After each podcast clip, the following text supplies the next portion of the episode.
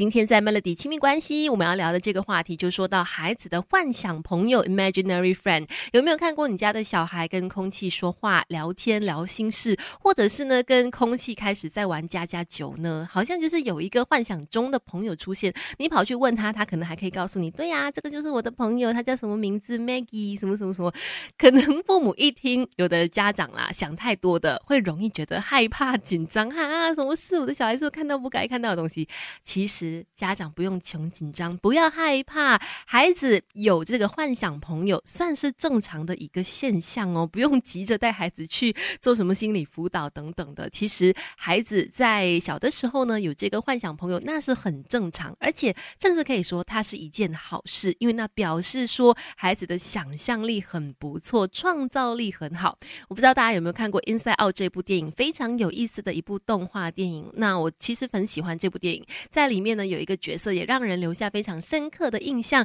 那就是主角的大脑里面呢，他有这个幻想朋友叫做 Ping Pong。那呢，呃，后来呢，他的消失也让很多人觉得很难过，因为那表示说，随着小孩他慢慢长大之后，他幻想力、创造力的这个部分可能也慢慢的萎缩、消失不见了。所以孩子在小的时候呢，有如果真的是有幻想朋友的话，其实父母真的真的不用太紧张。Melody 亲密关系陪孩子长大，当孩子玩伴，育儿之路一起走。今天我们说，孩子可能是很需要幻想朋友这个 imaginary friend 的，父母不要害怕。当他们说啊，这个是我的朋友，他在跟空气讲话的时候呢，不要紧张，你知道吗？其实我们每天在睡觉之前给小朋友读故事书、读绘本啦，其实都有可能让他们的大脑呢有很多发挥想象力的素材。那孩子可以透过想象力呢去认识所谓的新朋友，然后进一步的去创造他们脑海当中的这个新朋友这些角色哈。而且呢，有的时候你注意一下他的这些幻想中的朋友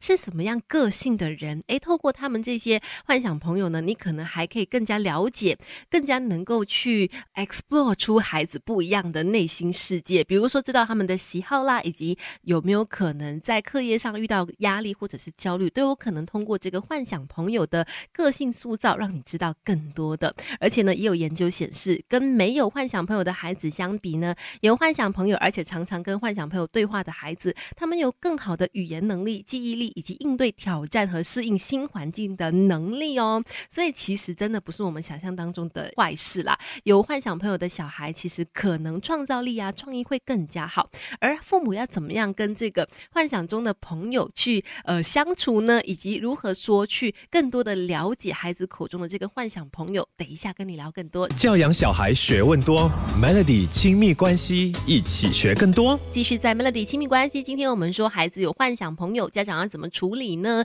刚才已经说过了，其实不用太害怕嘛。那可是要怎么样去跟孩子有幻想朋友这样的状况去相处呢？其实有几种不同的情况诶，包括说有的时候孩子犯错做错的事情，他还会赖给他的幻想朋友，比如说他会讲啊，我没有弄乱家里，都是 Maggie 弄乱的。那这个时候呢，父母也不用去苛责或者是责怪小孩，反而你可以用他的话数呢来去回应他就好了。哦，那 Maggie 弄乱没有关系呀，那你跟 Maggie 一起整理好好不好？你要负责帮他给收拾好，你要做好榜样给 Maggie 看。那就 OK 了，然后再来。如果说你真的觉得说不想要孩子一直就是处于那种封闭的状态啦，跟这个所谓的幻想朋友去相处而已，也希望他认识更多的新朋友。那方法很简单，就是直接带他去跟呃参与活动啦，或者是认识新朋友啦。那慢慢慢慢的，他有可能就会远离这个所谓的幻想朋友了。可能慢慢慢慢他就不会有这样子的情况出现了。又或者是说，你也要去留意看看孩子在跟你去形容这个幻想朋友的时候，